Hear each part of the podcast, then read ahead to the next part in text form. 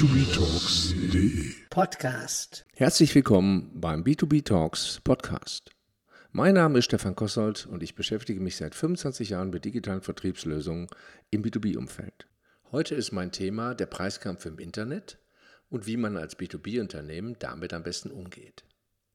Im B2C herrscht gerade bei Standardprodukten ein gnadenloser Preiskampf letztlich auch durch Preissuchmaschinen hervorgerufen, die es sehr einfach machen, wenn man sich mal für ein Produkt entschieden hat, den Anbieter mit dem günstigsten Preis zu finden. Viele, äh, viele unserer Interessenten fragen sich deshalb, ob ihnen das auch demnächst in ihrem Markt im B2B-Bereich blüht. Ob sich das äh, allerdings so entwickelt oder nicht, das ist im Spekulation. Aber es gibt Dinge, die man heute tun kann, um einen Preiswettbewerb zu vermeiden. Und hierzu möchte ich heute einige Ideen geben.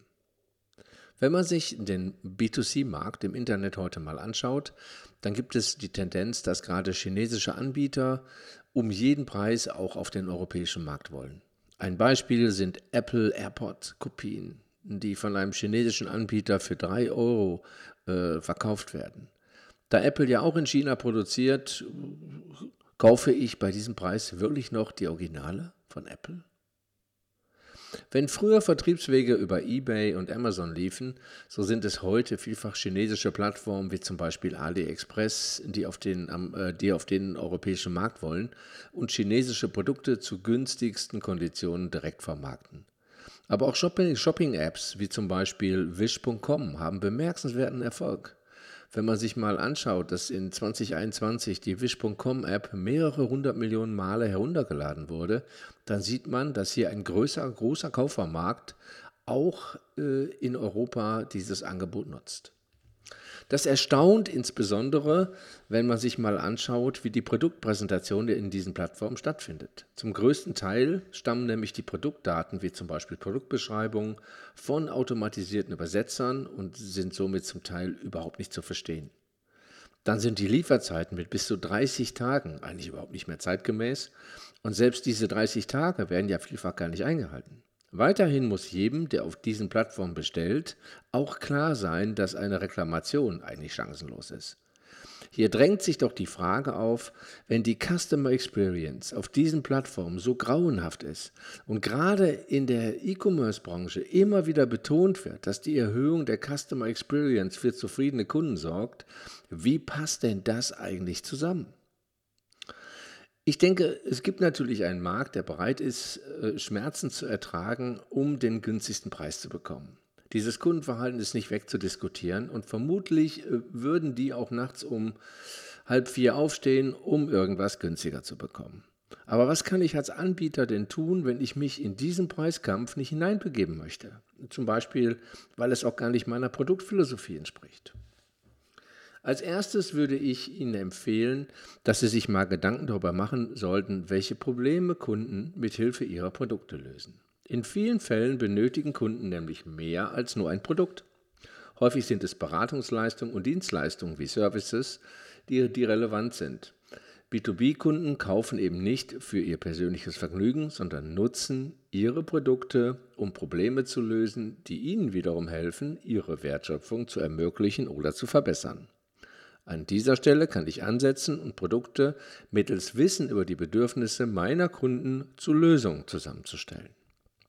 Denken Sie in diesem Zusammenhang mal an Produktberater, die Kunden über Fragen hin zu einer Produktliste führen, mit der der Kunde in der Lage ist, sein Problem zu lösen.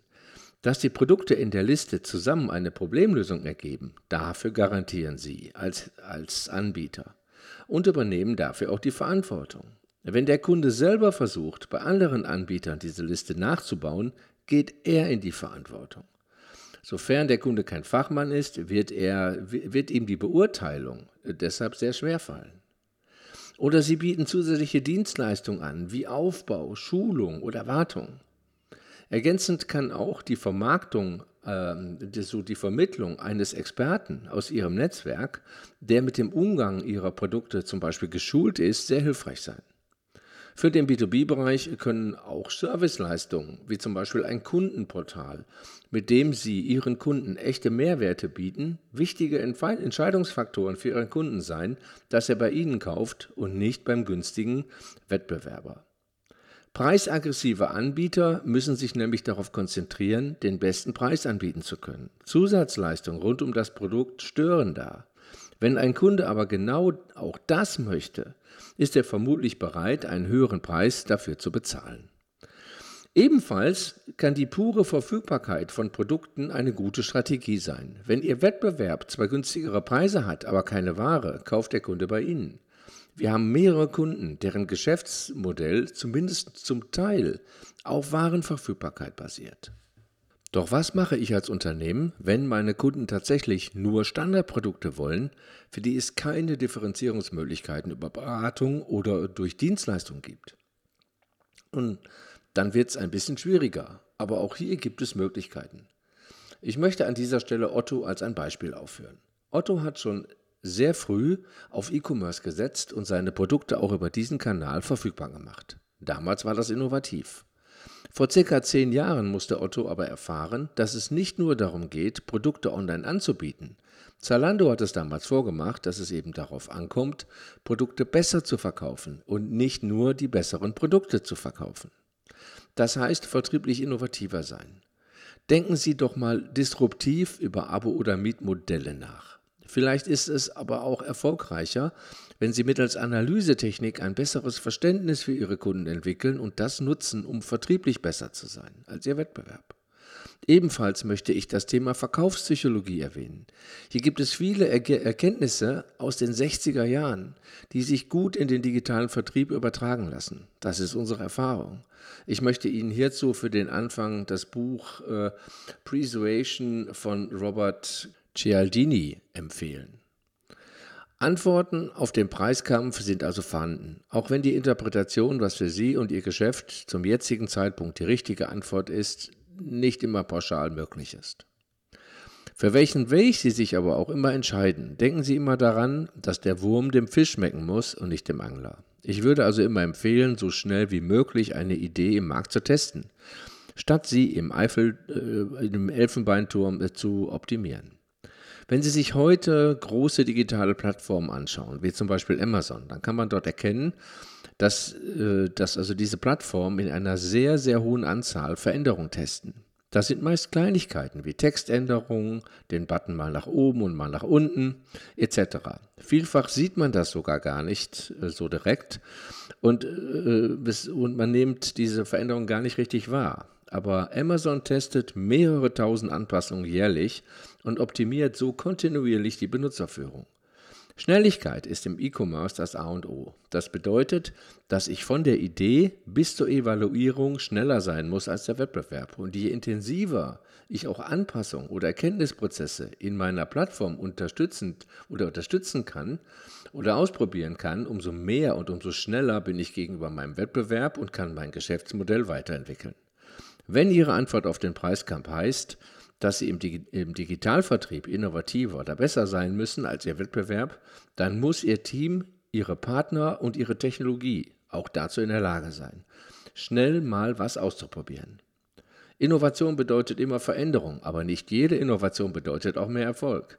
Somit müssen Sie sich so schnell wie möglich, äh, ja, müssen Sie Sachen so schnell wie möglich herausbekommen und feststellen, welche Innovation denn tatsächlich auch für mehr Erfolg sorgt. Ich möchte zum Schluss aber noch auf einen weiteren Aspekt hinweisen. Das ist die Regionalität.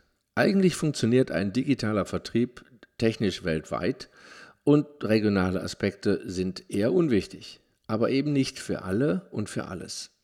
Regionalität kann nämlich für Ihre Kunden sehr wichtig sein. Und der Begriff Regionalität ist dabei vielschichtiger also nicht nur äh, die Postleitzahl auf die Postleitzahl Ihres Firmensitzes bezogen. Denken Sie mal an Sprache, an Datenschutz, Importbeschränkungen, logistische Herausforderungen, die Ihr Kunde irgendwie lösen muss, Gewährleistungsaspekte oder Vorgaben zur Beschaffung sowie rechtliche Vorgaben. Und hier möchte ich zum Beispiel mal das Lieferkettengesetz äh, nennen, was jetzt seit neuestem in der EU äh, intensiv diskutiert wird. Ja, ich hoffe, dass ich Ihnen einige Ideen mit auf den Weg geben kann, äh, wie Sie sich äh, eben nicht preisbezogen gegenüber Ihrem Wettbewerb differenzieren können. Ja, und würde mich freuen natürlich, wenn Sie mir bald wieder zuhören und äh, ich sage mal bis bald. Vielen Dank.